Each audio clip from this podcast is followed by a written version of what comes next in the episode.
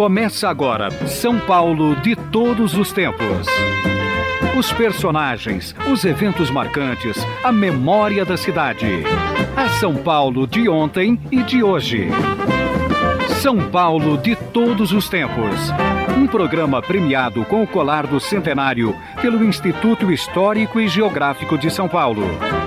Apresentação de Geraldo Nunes.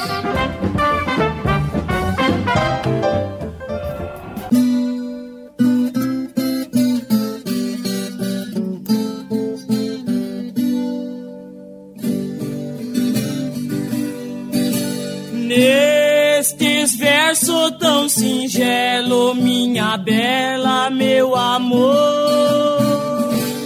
Tudo sendo tratado com bom humor acaba tendo um resultado melhor. E conosco aqui nos estúdios do Está o Elias Tomé Saliba, que é historiador, professor da Universidade de São Paulo e que está lançando o livro Raízes do Riso, a representação humorística na história brasileira, da Belle Époque aos primeiros tempos do rádio. O que te levou a escrever sobre humor e as raízes do riso, Elias Tomé Saliba? É, em primeiro lugar, eu acho que, como historiador, a gente sempre faz pesquisas, né? Eu sempre gostei de anedotas, mesmo nas pesquisas mais sérias, né? Mas o que me impressionou inicialmente foi a quantidade de, de, de a quantidade mesmo enorme, né, da produção humorística brasileira. E aí eu fui é, atrás disso, o porquê essa produção humorística ocupou um espaço tão grande na história do país, principalmente no começo do século quando surgem os grandes jornais, as revistas semanais, não é que criam já espaços para o humor e surge praticamente o humorista brasileiro. A partir disso eu fui fazendo a pesquisa, que não foi muito fácil, dada a grande dispersão do material. Muita, muito da produção humorística brasileira nós não temos, por exemplo, teatro de revista, que é difícil de reconstituir. Enfim, num esforço muito grande de pesquisa, que durou mais ou menos cinco anos, a gente produziu esse trabalho aí, que é uma tentativa da gente dar uma interpretação para esse enorme material. Por que, que o humor ocupa um espaço tão grande na cultura brasileira? A gente sabe que universalmente todos os povos riem, né? A pergunta que a gente faz é por que, que o humor e o riso têm uma eficácia tão grande na comunicação entre os brasileiros. E, e você chegou a alguma é. conclusão sobre isso? O livro apresenta uma conclusão. Dá para você adiantar alguma coisa? Dá, sobre eu acho conclusões? que. Estou começando que, pela conclusão, é, mas eu acho que é importante. É, eu acho que o humor faz parte da vida do brasileiro. O título não foi por acaso. Raízes do Riso, ele é uma espécie de paródia do clássico Raízes do Brasil, do Sérgio Buarque de Holanda, que sugere que o brasileiro é emotivo, ele tem uma, uma forma de ver o mundo que lida muito com as emoções. Só que essas emoções estão ligadas ao coração, daí o nome cordial, né? o homem cordial que Sérgio Buarque usa tão bem. O cordial não tem a ver apenas com a bondade, tem a ver com a maldade também. O choro está ligado ao riso.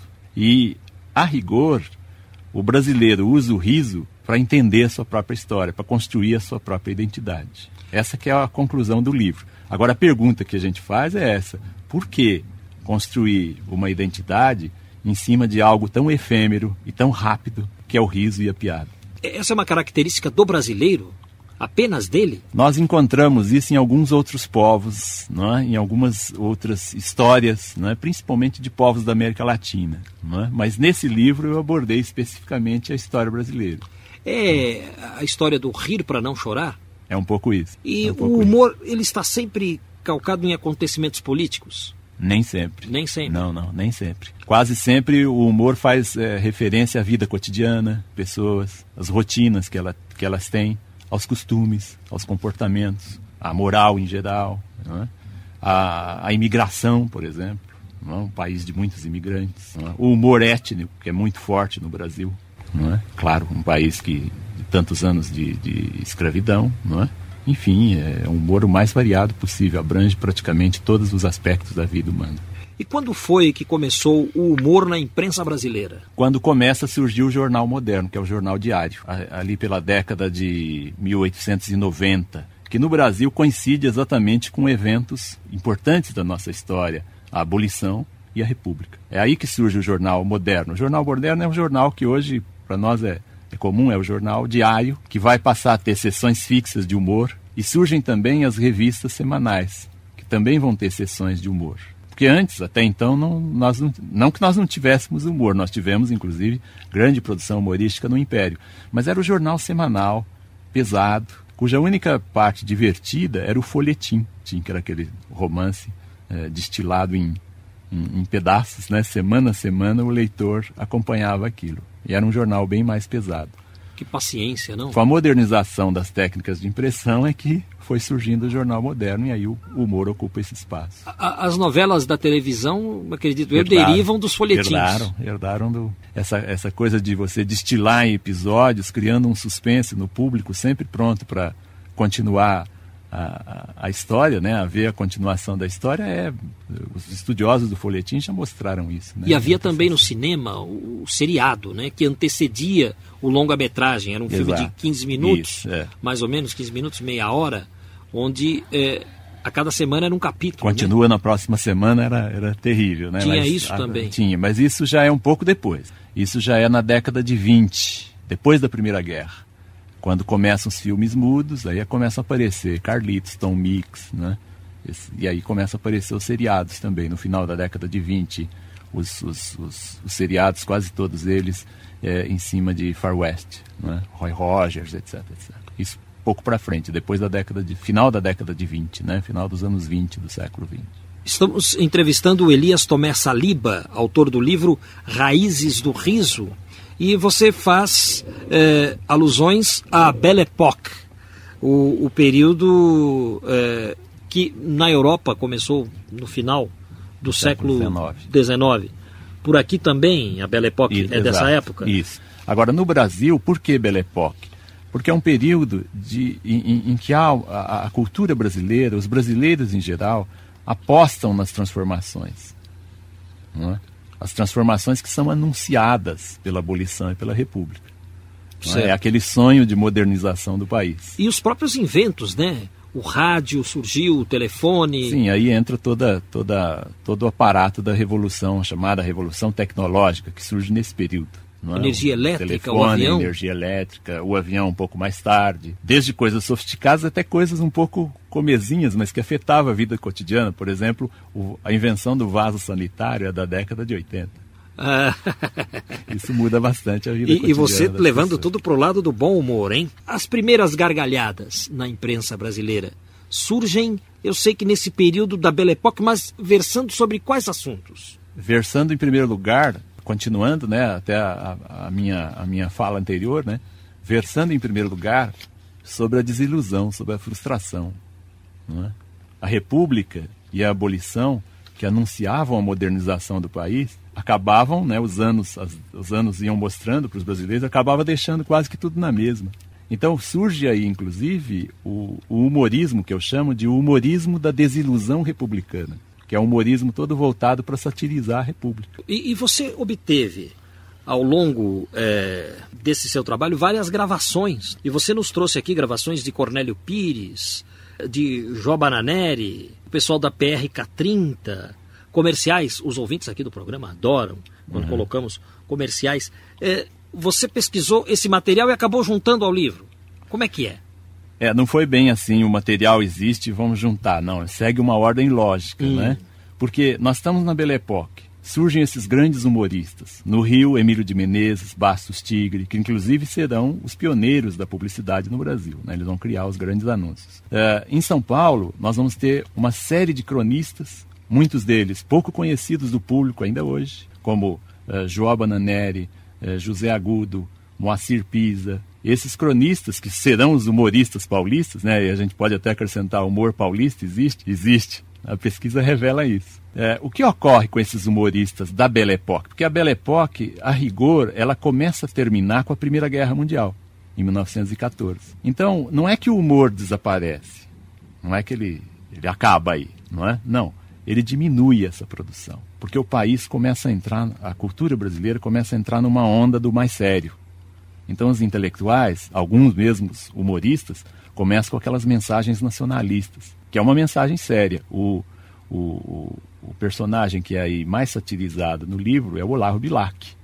Por quê? É? Que funda as ligas nacionais, que começa a falar seriamente que o país precisa, é, enfim, é, ser responsável pelo seu futuro, etc, etc. O humor começa a declinar, porque esse humor que é criado não é um, não é um humor que circula na cultura culta, na cultura impressa. É um humor que muitas vezes é mal visto pela cultura culta. Ele tem, vamos dizer assim, um ingrediente popular. Você pode até perguntar quem era o humorista típico brasileiro desse período, que nasce aí, né, nesse período. Era um indivíduo que tinha, vamos dizer assim, um pé na cultura culta, porque ele tinha uma formação escolar, educacional boa, né? mas ele também tinha um pé na cultura, digamos, mais popular, porque ele lidava com teatro de revista, ele tinha que fazer anúncios, é? então ele tinha que saber fazer-se entender para um público mais vasto e mais uh, variado. Acho que até hoje é assim, né? Até hoje é assim. Agora, eh, por que o rádio? Quando há uma diminuição desse humor, os humoristas ficam mais ou menos à sombra, eles não desaparecem, mas o espaço deles diminui. Quando é que eles vão reaparecer? Quando vêm as gravações, as primeiras gravações e começa o rádio. Aí o rádio precisa dessa linguagem rápida, dessa linguagem concisa, dessa linguagem que é toda ela oral e que é muito mais fácil de ser entendida. Você trouxe para nós aqui uma gravação do Cornélio Pires comparando a política e o porco. Você falou também, Elias Tomé Saliba, você que está conosco aqui hoje falando do seu livro Raízes do Riso, você falou das decepções, que o humor surge mais ou menos das decepções. E Cornélio Pires compara a política ao porco. Vamos ouvir. Tarde. O senhor como vai? Aqui como velho perrengue vivendo de lembrança e de saudade. Os homens envelhecem, mas a pátria se remoça. Agora vai por todo o Brasil um sopro de vida nova, de reação. Quá, como o tempo de Dante nunca mais há de ficar. Que mal lhe pergunte, pergunta bem. O senhor é eleitor? Para que você quer saber? Queria que o senhor fosse votar na próxima eleição para presidente da República. Ai, moço, não seja tonto. Largue mão disso, deixe dessas pataquadas. Olha, eu já fui monacrista, virei republicano, desvirei, revirei. Eu hoje em dia nem não sei o que é que eu sou. Esse negócio de monarquia e de república para mim é a mesma coisa que criação de porco. Ó, oh, o senhor é pessimista? Isso que você falou não sei o que é, mas isso eu não sou. Você repare que eu tenho razão. Você recolhe um porco mago no tiqueiro. De manhã cedo, você pinta um jacá de milho, ele... Hum. No meio do dia, outro jacá de milho, ele... Hum. Na boca da noite, outro jacá. De manhã cedo tá puído. O porco vai comendo, vai engordando. Vai engordando, engordando. Quando ele tá bem gordão, só quer dormir, roncar dia e noite. Fazer pinte uma espiguinha de milho cateto, ele experimenta, larga, sobeja para as galinhas pinicar. Tá gordo, tá enfarado. Que interessante, hein? Cornélio Pires, ele compara a política ao porco, quer dizer, os políticos quando estão no poder, eles se acomodam. É como o porco gordo. De quando é essa gravação, Elias grava... Tomé Saliba? A gravação original é de 1929 mas esses causos do Cornélio Pires, é, ele já contava a partir de 1910. Principalmente essa, essa, esse fragmento, né, esse causo, é, nós temos no livro Pataquadas, que é de 1916. E o Cornélio Pires fazia muitas conferências humorísticas. Então ele já contava isso antes. Quando surgiu a possibilidade de gravar em disco, ele gravou quase tudo que ele contava em disco. Isso foi no ano de 1929. E essa gravação você conseguiu de um original, em 78 rotações? A maior parte das gravações é, do, do Cornélio Pires eu é, retirei dos originais. É, algumas delas no Museu da Imagem do Som. Quer dizer, foi um longo trabalho de pesquisa. É um trabalho difícil, o, né? Interessante que o Cornélio Pires o Mazarop herdou essa influência do Cornélio Pires. Eu não estou dizendo que ninguém copiou ninguém. Estou falando em influências. É, é mais ou menos isso? O Mazarop é. foi influenciado pelo Cornélio Pires? É, eu não diria influenciado. Eu acho que o Cornélio Pires é que criou o caipira. A Criou o linguagem Jeca. do caipira. Eu acho que ele criou o Jeca, o Jeca oral. O Jeca escrito, quem criou foi o Monteiro Lobato. O Jeca Tatu. O Jeca Tatu escrito. Porque o Jeca Tatu escrito, a criação do Monteiro Lobato, é de 1916. A interpretação do Jeca Tatu é do Cornélio é do Pires. Cornélio Pires, porque o primeiro livro do Cornélio Pires é de 1910, o Musa Caipira, 1910, não é?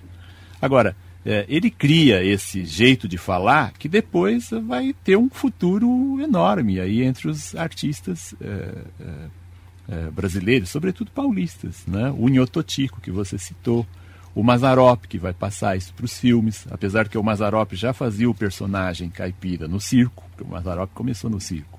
Ah, aí você pergunta, e João Bananeri e a Dona Irã Barbosa? Opa! Que tem um quê, não é? E que tem um quê de, de, né, de mistura, né? De, de, de, de falar italiano com falar caipira. É São Paulo, não é?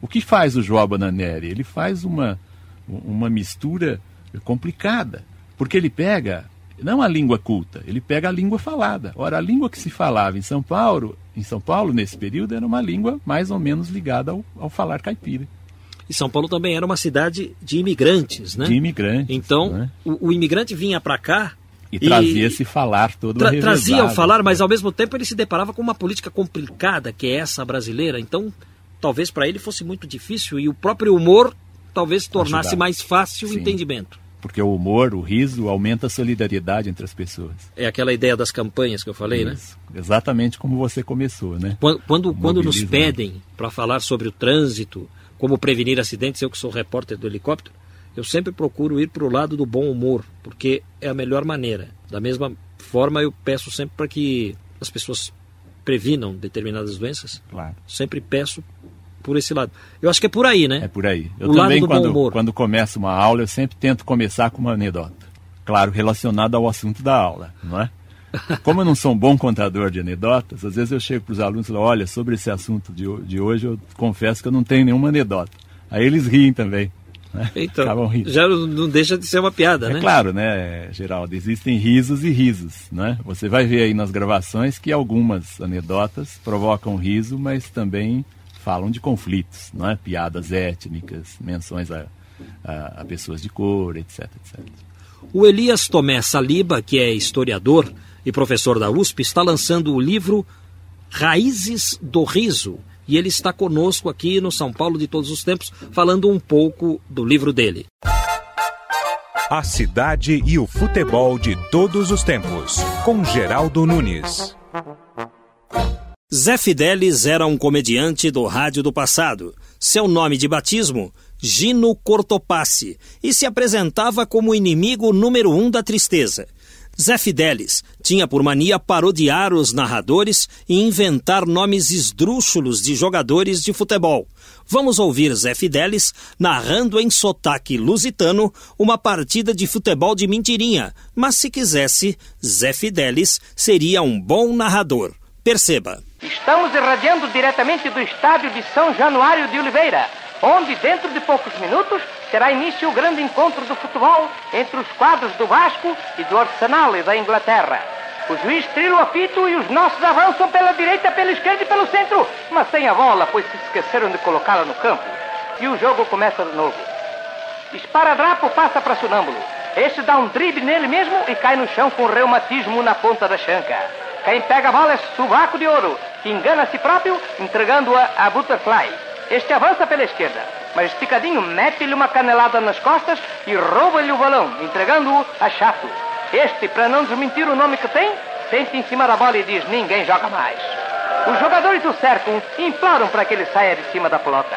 O juiz xinga-lhe uma pessoa da família, ele alavanta-se e o jogo prossegue. Agora os ingleses atacam. Ford engata a terceira e passa a Chevrolet.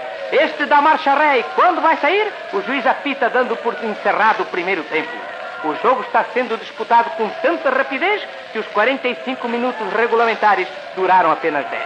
Vocês ouviram o comediante Zé Fidelis, que se quisesse poderia ser um narrador de verdade. O futebol de todos os tempos. Geraldo Nunes, ESPN. Vamos agora a um intervalo. Estamos apresentando São Paulo de todos os tempos. Os personagens e eventos de São Paulo de ontem e de hoje.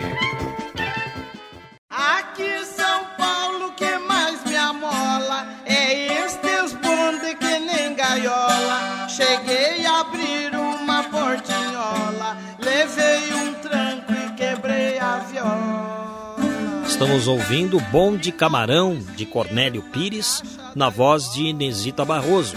Cornélio Pires, que foi também um humorista do rádio do passado.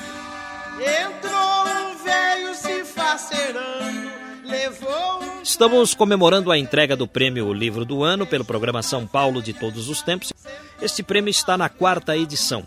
No primeiro ano, entregamos o prêmio a João Emílio Gerodetti e Carlos Cornejo, autores do livro Lembranças de São Paulo, um livro de cartões postais da nossa cidade de antigamente.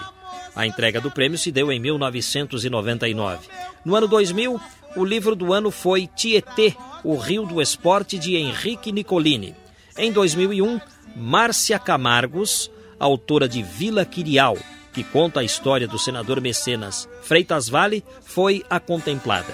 E em 2002, Raízes do Riso, de Elias Tomé Saliba, na entrevista que fizemos com o professor da USP, ele fez referências ao humorismo no rádio. Um grande nome do humorismo no rádio do passado foi Inhototico. Vamos ouvi-lo fazendo um esquete. Uma senhora quer falar com o prefeito. Tudo interpretado por ele. Eu quero falar com o prefeito. A senhora sabe, o prefeito, a senhora sabe, para falar com o prefeito, afinal o prefeito, o prefeito não é qualquer mequetrefe aí. Olha aqui, eu não vim aqui para falar com o senhor, vim para falar com o prefeito. Será que o senhor não entende brasileiro? Estou falando brasileiro. Não, mas para falar com o prefeito, cara, é assim. Por exemplo, a senhora. É, eu quero falar com o prefeito. O que, que preciso fazer? Arrumar a porta? Não, senhora. Senhora tem que falar assim, eu quero falar nesse papelzinho assim, quero falar com o prefeito, o que, que vai falar? Preciso fazer uma declaração de amor. Lustríssimo, senhor prefeito, te amo, me deixa falar com você. Isso daí, isso é democracia. Mas que democracia que arruma essa porta e vou lá entreito e vou falar com... Bom, entra, entra, só entrar, entra. Quero uma porta, rompe. Eu fiz assim. Na licença, se eu te rodo, dona Caropita, a senhora por aqui? Que bom, que bom vento que traz a senhora por aqui. Eu vim aqui fazer uma reclamação. Mas será possível que tudo que a prefeitura faz é irado, seu Tutico? Pelo amor de Deus, dona Caropita, pelo amor de Deus.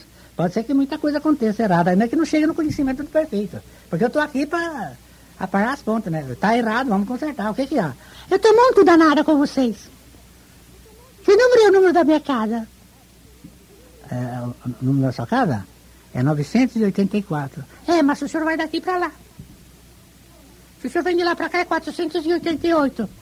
A pessoa que vai daqui para lá acha a minha casa, mas aquela que vem de lá para cá não acha. Porque está lá 489.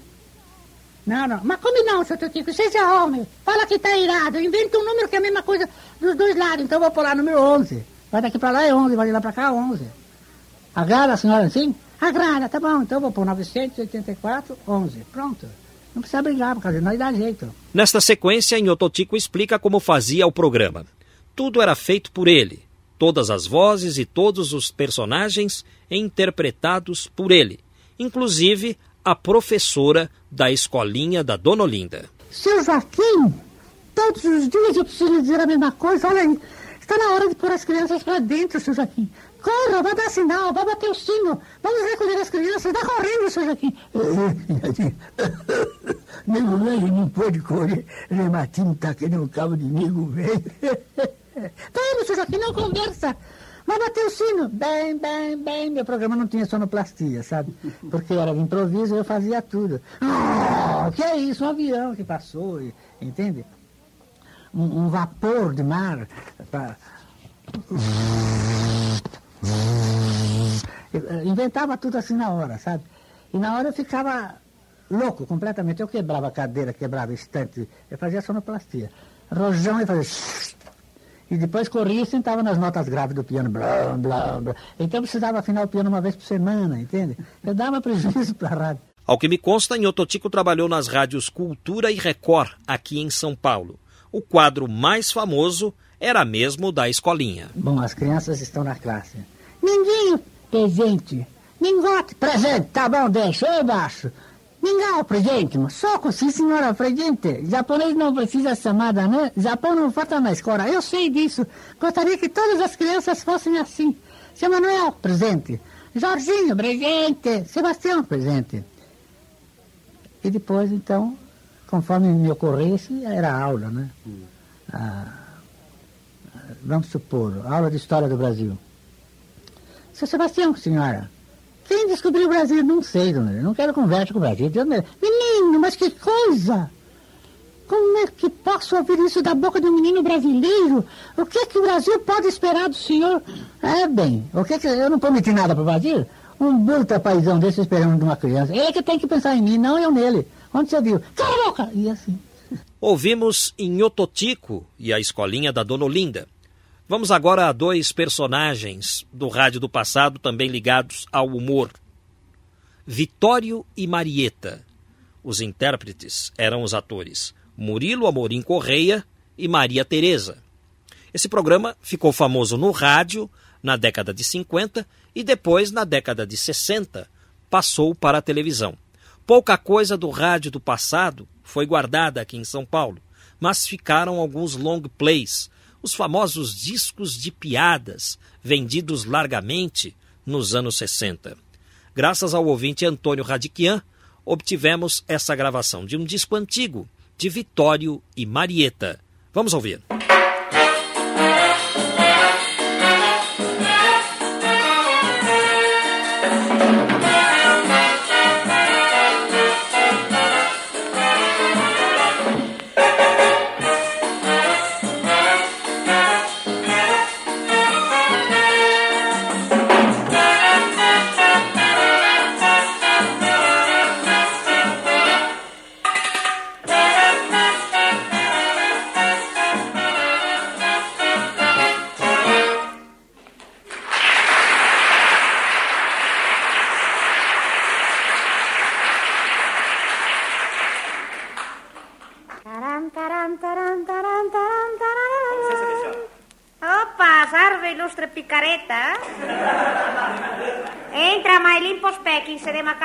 Licença.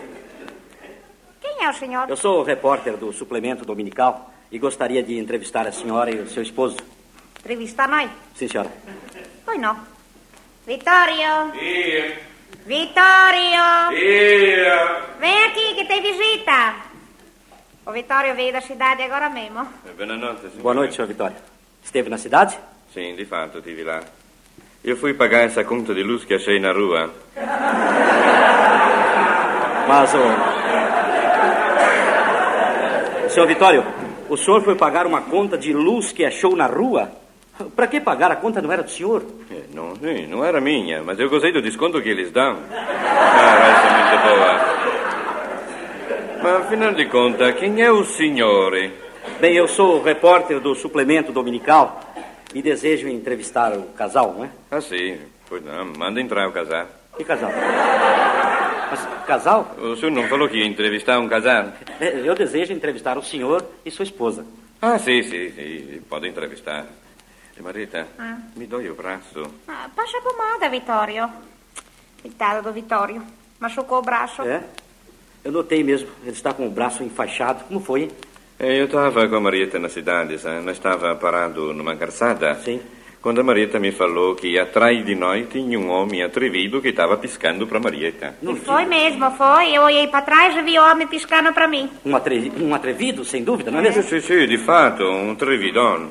Então eu virei para trás e dei um muro na cara dele. Aí eu rebentei a mão. Arrebentou a mão? Mas quem era o sujeito? Era a estátua de Camões.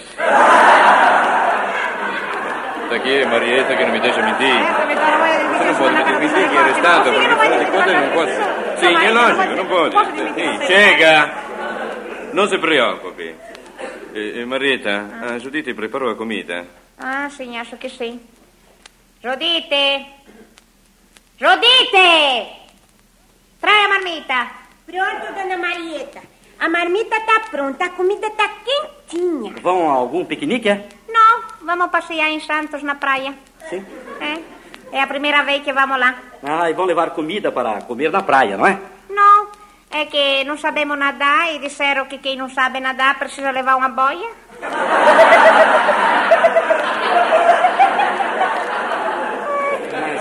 Ah, meu Deus, inventam cada besteira, mamma mia. Giuditti, e põe a marmita na porta-mala do carro. Bem, posso iniciar a entrevista? Sì, sì, sì, pode. Mas me diga uma coisa, onde é que trabalha mesmo o senhor? Eu sou repórter. Ah, sim, sim. Trabalha na lavoura. Oh, não. Eu escrevo para o jornal. Mas como escreve para o jornal? O jornal já vem tudo escrito. Bem, depois eu explico ao senhor. Vamos à entrevista. O casal tem ido à Europa? Sim, de fato temos. Tivemos na Europa, depois fomos na França, tivemos na Alemanha, tivemos na Espanha e depois voltemos para a Europa. E quando pretendem viajar novamente? Eu acho que no mês que vem, sabe? Nós vamos conhecer Paris. Paris? Magnífico. Há coisas maravilhosas em Paris. É, de fato, falaram mesmo para nós. Nós vai lá e vamos aproveitar para apanhar uma coroa de flor no túmbalo do soldado desconhecido. Ah, do soldado desconhecido? Certo. E outra coroa no túmbalo do pai do soldado desconhecido. Mas, minha senhora, no túmulo do pai do soldado desconhecido? Sim, de fato. Só que nós não sabemos quem é o pai do soldado desconhecido. Mas precisa descobrir isso, sabe? É, o senhor, por acaso, não sabe quem é? Pai do soldado desconhecido? Sim, de fato. Mas é o máximo. Uh, obrigado. É o máximo, Marieta. Ecco. É o máximo. É, foi bom perguntar para ele, tá vendo? Ecco. Obrigado, moço. Ora. É, Marieta, eu comprei o serrote. Ah, comprou o? Sim. Ótimo. O senhor vai trabalhar com esse serrote aí, é? Não, não, não. É que eu tenho um armazém de seco e molhado. Ah, sim. E hoje eu li no jornal que amanhã vai ser feriado. E o comércio precisa cerrar as portas. Então eu comprei esse serrote para cerrar a porta amanhã. Ah, sim. Senhor Vitória, desculpe a curiosidade. Mas por que aquela garrafa de pendurada no forro da sala, hein? Ah, sim, penduremos ela aí porque o médico mandou. O médico mandou? Sim, de fato. O médico disse pro Vittorio suspender a bebida. Sim, de fato. Ecco. Tá aqui o Vittorio que não me deixa mentir. É Vittorio, lógico, não me desminta, por favor. coisa, na que cara você está dizendo é que o médico também certo, disse, que afinal de contas chega... pode- E chega! E não se preocupe. Ai, mas tá me doendo a testa, Vittorio. É, eu estava reparando mesmo que a senhora tem um esparadrapo aí acima dos olhos. Machucou, é? Não, é que ontem consultei o médico e ele me disse que era bom tirar uma pestana depois do almoço.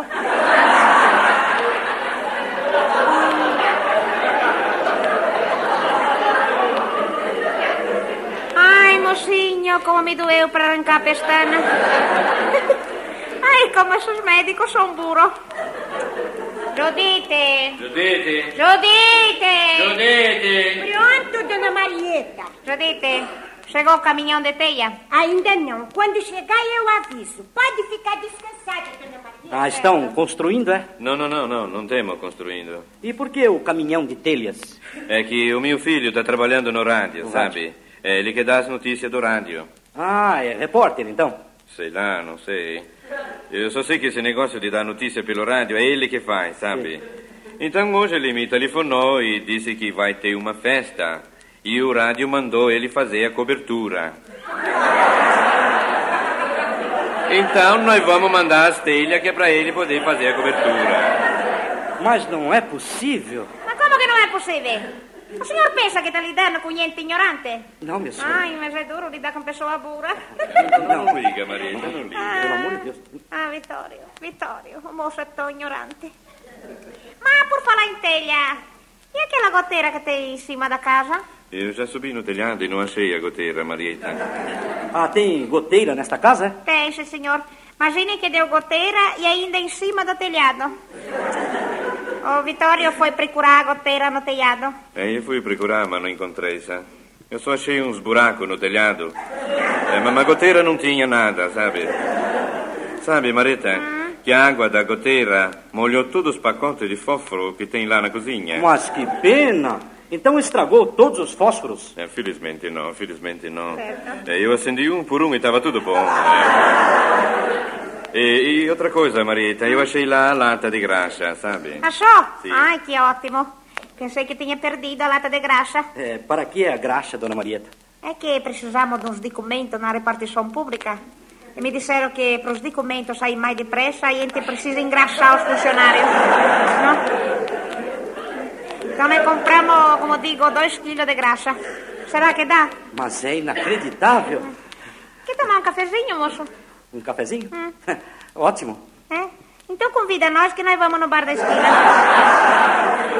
Não, não, não, agora não, Marieta, agora não. Fica para depois, sabe? E, e, mandou o novelo de lã e as agulhas de tricô para o nosso filho, Marieta. Ah, vou mandar hoje sem farta. O senhor conhece meu filho? Não tive o prazer ainda. É, meu filho é um rapaz muito distintíssimo. Ele está estudando na dificuldade de direito. Não? Vai se deformar para engenheiro. Assim, vai indo bem, é? Muito otimamente. O professor dele fica admirado com as lições que ele faz. Tanto que nos cadernos o professor sempre escreve admirado. Ó. Mas, ô. Dona Marieta? A senhora me desculpe, mas não seria nota zero, não? Não, não. É ó mesmo. Ei, mas a senhora estava dizendo que ia mandar um novelo de lã e uma agulha de tricô para seu filho. Ele faz tricô, é? Marieta, deixa que eu explico, que o mocinho é meio duro de entender as coisas, sabe? Ele é meio burrinho. É o seguinte, sabe? É que meu filho, Vitorinho, tá noivo. E ele mandou dizer que só pode se casar quando ele fizer o pé de meia dele. Então nós vamos mandar a agulha para ele fazer o pé de meia. Não é possível. Ah, coitadinho, tá espantado, Vitório. Olha a cara do ignorante, não entendeu nada. É por isso que admiro cada vez mais a inteligência do Vitório. E viva o Vitório! Ouvimos Vitório e Marieta, Murilo Amorim Correia e Maria Teresa. Mais uma bela passagem do rádio paulista na década de 50. Humor puro e sem malícia, perceberam? Agora, um intervalo. São Paulo de todos os tempos. Momentos e personagens marcantes do dia a dia paulistano.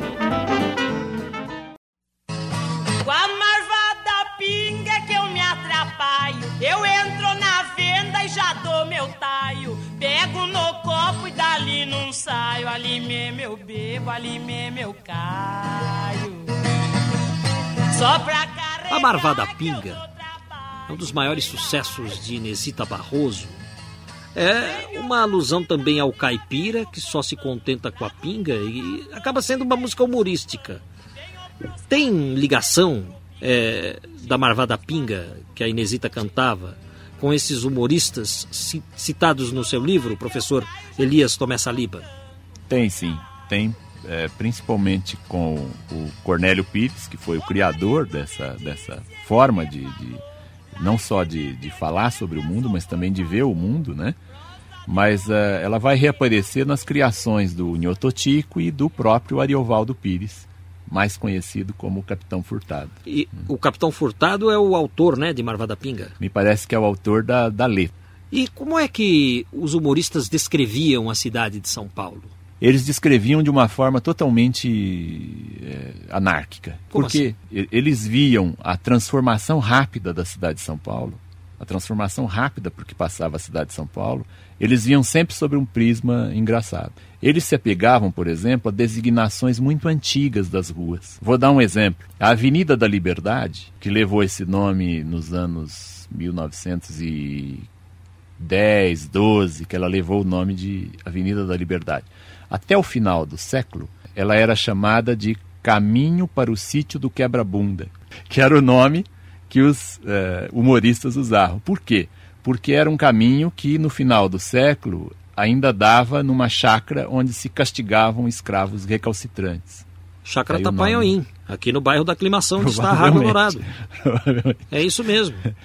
Outras, outros né, é, é, faziam brincadeiras com o nome do. O próprio João Bananeri, em 1931, quando o Pix, não é? que é, era antigamente era a ladeira da memória, é? hoje nós temos lá uma estação do metrô.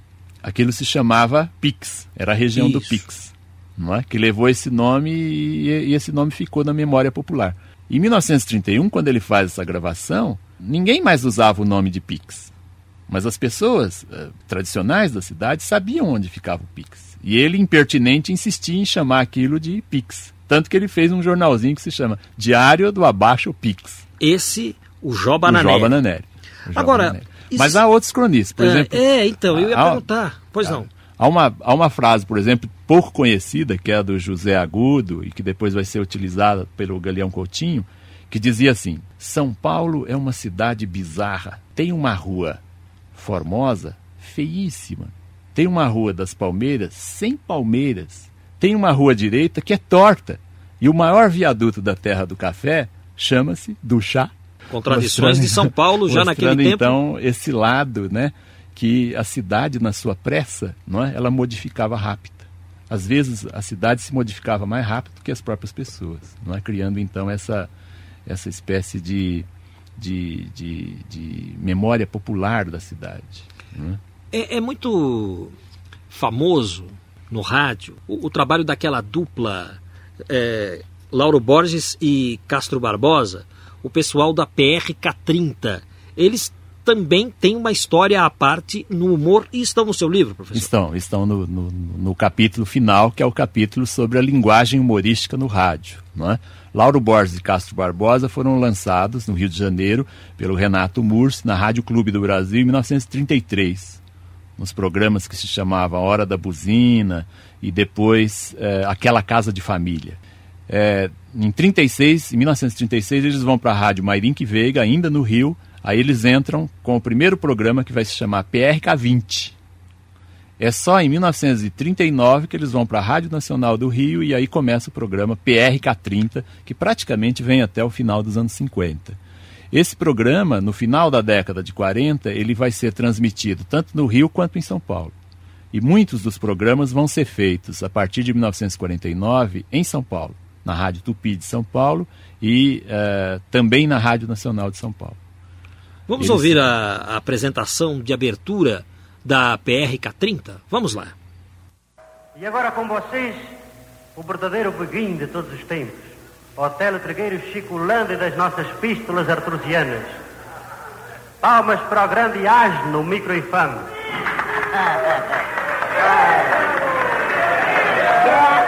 Chega, chega! Meus fanáticos admiradores Grudinite, esta voz que vocês estão tendo celestial em enlevo de ouvir é a voz suave, aveludada, fostimegre e sua família nídica do maior Spickler da presente atualidade, o querido Tetelo das morenas inequívocas, das louras inelutáveis e até das morenas ferruginosas. Se os ouvintes me preferem, por que é que a gente vai discutir com os ouvintes? E passemos ao novo programa.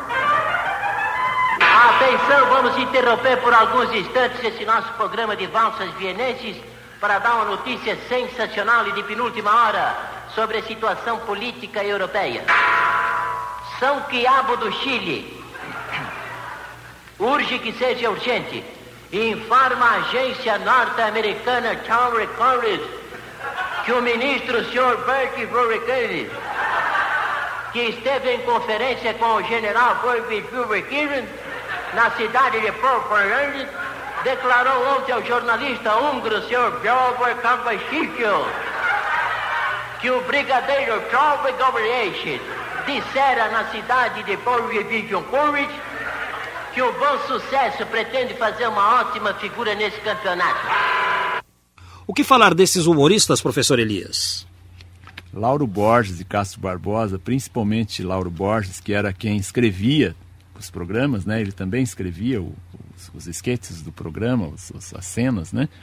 É, é, eu acho que eles representam uma espécie de humorista síntese do que, do que, o, do que foi o humor brasileiro na Belle Époque. é? Principalmente o Lauro Borges, que fazia eh, a maioria das vozes do programa. Ele conseguia fazer a voz do Otelo Trigueiro, que é essa que nós ouvimos. O português? não, o outro. O outro. O português era o Castro Barbosa, que tinha o nome de Megatério Nababo do Alicerce, que era o nome artístico dele, né? O, o Lauro Borges era o Otelo Trigueiro, que é esse locutor que nós ouvimos. Ele fazia um menino que se chamava Manduca, que é a voz perfeita da, da, da criança, né? Do menino, do menino eh, levado, do menino sapeca. Ele fazia, inclusive, várias outras vozes, mas ele fazia, inclusive, uma cantora de fados. que era Maria Joaquina Dobradiça da Porta Abaixo. Era um artista consumado. É? Vamos ouvir a, a, dupla da PRK-30 dando uma nota de falecimento. Nota de falecimento. Alão, alão, técnica, olha para o fisto, falecimento, alão, alão. Good night, to you. You. Good night, to you. Que já vais trocar Vítima de impertinaz moléstia, faleceu ontem em primeira audição, atrope... atropelado por um automóvel Baker tipo 1939 de cinco portas, pneu de banda branca 38 cilindros, licenciado para 1949 e que nunca levou gasogênio, o senhor Eleutério de Tal, figura muito conhecida nesta necrópole. Falecido pediu para avisar que o seu féretro sairá o mais tardar até o fim do mês, para o cemitério mais próximo da casa dele, cujo endereço ignoramos. Aí, nota de falecimento, ele transfere para o carro toda a dor do falecimento da pessoa que morreu atropelada. É, ele, é, uma, é uma forma do humorista tratar de um assunto difícil. Não é? A ruptura da vida, e a maior dessas rupturas, que é a morte, é? ele consegue tratar de um jeito não é? que é pitoresco. Professor, professor Elias Tomé Saliba, o senhor se lembra quando morreu Ayrton Senna, naquele trágico acidente em Imola? É. Passada a comoção geral, o, todo mundo começou a fazer piada, aí surgiam piadas é, envolvendo o nome do piloto, da Fórmula 1. Isso é, acontece só no Brasil? Acontece em todos os, todos os países, mas eu acho que na cultura brasileira deve ter um, um fundo isso deve, isso deve é, vir de, um, de, de, algo um pouco mais profundo da, da, do comportamento do brasileiro. Eu acho que isso tem a ver com uma sociedade que segrega, que separa, que isola muito as pessoas. As pessoas precisam de algo para se juntar. O brasileiro tem o riso, como ele tem o carnaval e o futebol. O carnaval dura pouco. O futebol também dura o espaço do jogo, não é? Embora nós temos os comentaristas, toda, todo o desdobramento do futebol, que é uma tentativa de prolongar aquele momento. Tá? Então eu acho que o riso também ocupa um espaço, também lhe ajuda a soldar os brasileiros no tempo, dentro de uma sociedade que mais ou menos separa e isola. Não é? Eu aprendi, inclusive brincava na escola com a canção do Eco, né? Porque ela termina assim, parece que vai dar um palavrão, né? E agora que eu descobri que é do pessoal da PRK30, eu pensei que era do Alvarengue Ranchinho. Vamos ouvir a canção do Eco. Fui falar num lugar que tinha eco, eco, eco, eco. Vejam só o que foi me acontecer. Ao depois eu fiquei meio casmurro, burro, burro, burro. Burro é Vossa Excelência que há de ser, é você, é você. Esse eco era um tanto mal criado e não tinha a menor educação. Cação, cação, cação. Que eu vendia o meu peixe estragado. Gado, gado, Ele me chamava bobalhão. Não, não, ladrão, ladrão. Mas um dia eu fiquei meio enfesado. Rato, rato e botei a minha mala na crespunda, funda, funda, e cá comigo. Eu então gritei bem alto, alto, alto, alto. Eu não fico nesta terra vagabunda.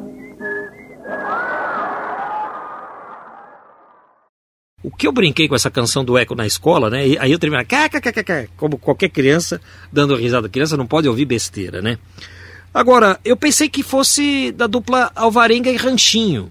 Alvarenga e Ranchinho militava só em São Paulo ou no Rio de Janeiro também? Professor Elias Tomé Saliba. Nas duas cidades, é, tanto em São Paulo quanto no Rio. Ocorre que na década, no final da década de 40, os artistas de rádio que trabalham em São Paulo também vão trabalhar no Rio, não é?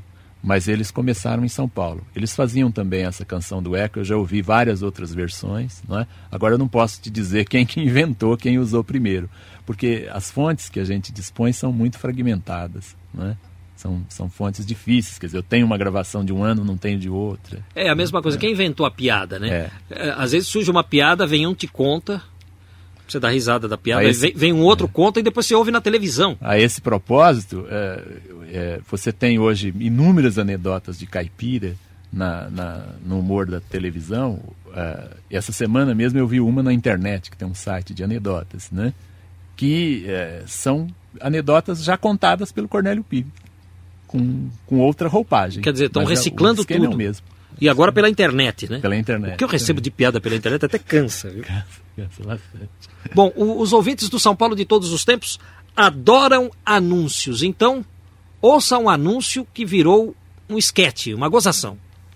Na sua casa tem barata, não vou lá. Na sua casa tem mosquito, não vou lá. Na sua casa tem pulga, não vou lá. Peço licença pra mandar, no meu lugar. Vamos ouvir agora a gozação do Alvarengue Ranchinho casa tem tregalista, não vou lá. Na sua casa tem comunista, não vou lá. Peço licença pra mandar ferinto milho em meu lugar. Uá, ué, ué, ele pede licença para mandar o Filinto Miller no lugar dele. Essa gravação deve ser de final do, do final do ano de 1937, não é? Quando começam as perseguições políticas do, do Estado Novo. Felinto Miller era o chefe da polícia. Felinto Miller era o chefe da polícia política do Getúlio do Vargas. Getúlio Vargas. Que prendia tanto integralistas quanto os comunistas. Né? Quer dizer, não sobrava para ninguém. O riso aproxima as pessoas. O riso, hoje, hoje isso já está já tá provado, né?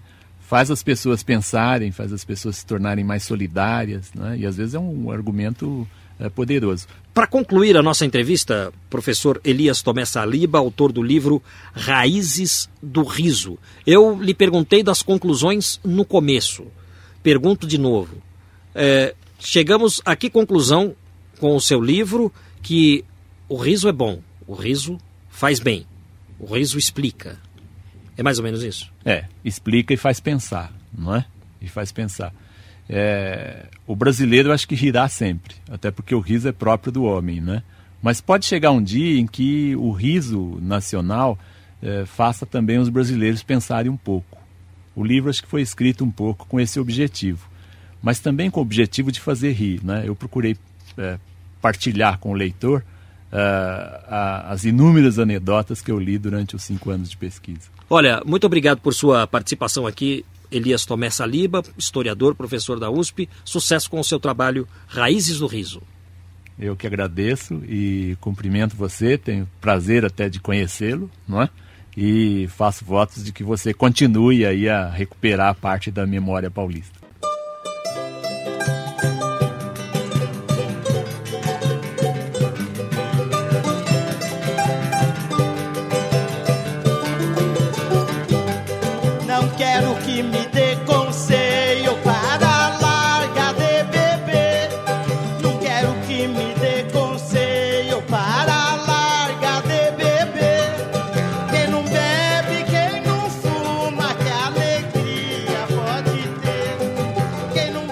Mais uma comemoração encerrada, mais um prêmio entregue. O historiador e professor universitário Elias Tomé Saliba, autor de Raízes do Riso, foi o contemplado com o livro do ano.